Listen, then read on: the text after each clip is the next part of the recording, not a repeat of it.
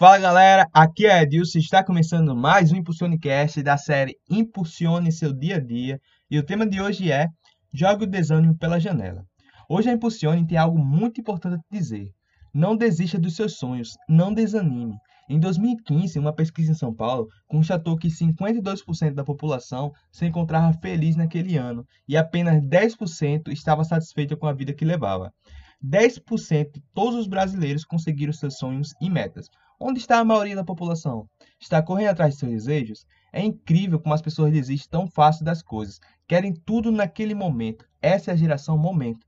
Se baseie nesses 10%, seja esses 10%, conquiste o que você quiser e construa essa escada para o topo dia após dia. Todos nós temos essa capacidade e merecimento.